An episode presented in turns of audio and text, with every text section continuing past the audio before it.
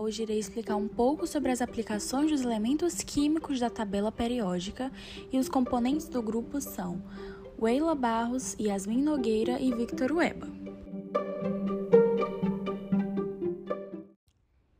Iremos falar especificamente sobre cinco elementos: o sódio, ólmio, mercúrio, tecnécio e o germânio. Primeiramente, vamos falar sobre o sódio. Vou fazer uma pequena explicação sobre o elemento para a gente poder partir para as suas aplicações. Então, ele é um elemento químico de símbolo Na, de número atômico 11 e de massa atômica 23. Isso é o básico.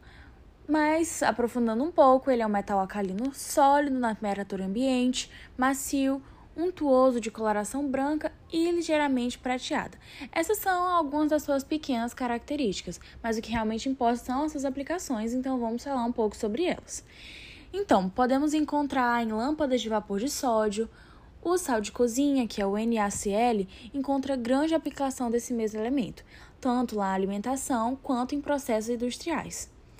Também o hidróxido de sódio, que é o NaOH, é utilizado na produção de sabões e a indústria química. Também é utilizado na produção de vidros e na indústria química e em laboratórios de pesquisa científica, como na redução de ésteres, por exemplo. Segundamente, vamos falar do ólmio. Assim como fiz com o sódio, eu vou primeiro dar uma pequena explicação sobre ele e depois partimos para as aplicações. Então, o homem é um elemento de transição interna pertencente ao grupo dos lantanídeos. É um metal branco prateado brilhante e é relativamente macio, mole e flexível. Agora, partindo para o que importa, as aplicações. Então, ele pode ser utilizado em lasers especiais, como na aplicação médica, odontológica e em tecnologia de fibras óticas em ligas destinadas à criação de fortes campos magnéticos e também outro exemplo, né, é o possível uso na coloração zircônia cúbica e vidros para se conseguir uma cor vermelha ou amarela. Terceiramente, vamos falar sobre o mercúrio. A pequena explicação sobre esse elemento é que ele faz parte dos metais de transição externa e pertence ao grupo 12. Seu símbolo é Hg, possui número atômico igual a 80 e a unidade de massa é igual a 200,5. Uma de suas características que mais ganha destaque nos estudos de química é que ele é o único metal que se encontra no estado físico líquido da temperatura ambiente. Agora, partindo para suas aplicações.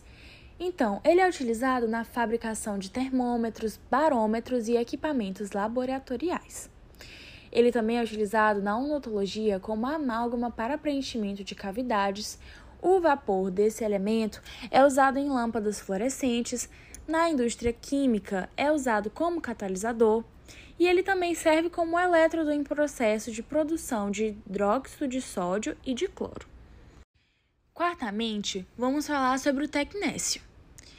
A pequena explicação sobre esse elemento é que ele é um elemento químico de símbolo Tc e pertence ao grupo 7 da tabela periódica. Esse elemento foi o primeiro a ser sintetizado em laboratório e suas principais características são metal radioativo, coloração cinza prateado, número atômico 43, massa atômica 98 U.A e apresenta-se sólido à temperatura ambiente. Agora, partindo para suas aplicações, ele é usado como agente em imageamento médico. O isótopo 95Tc é usado como marcador radioativo e ele também poderia ser utilizado como catalisador ou inibidor de corrosão. No entanto, a sua radioatividade torna isso difícil na indústria. E por último, vamos falar sobre o germânio. Uma explicação sobre esse elemento é que hoje ele é considerado um metal, ocupando a terceira posição do grupo 14, o mesmo do carbono e silício. Possui um número atômico igual a 32 e massa atômica ponderada aproximadamente igual a 72,61, que é uma unidade de massa atômica. Nas condições de ambiente, ele é considerado sólido, duro, dessa forma sendo quebradiço, de brilho intenso e coloração branco acinzentada. Agora partindo para suas aplicações. Ele pode ser utilizado em detectores de infravermelho, pelo fato do óxido de galho ser transparente a esta parte do espectro. Pode ser também utilizado como um catalisador em processos químicos, em polimeração, por exemplo. Como antimônio e telúrio, GSBTE, como DVDs regradáveis.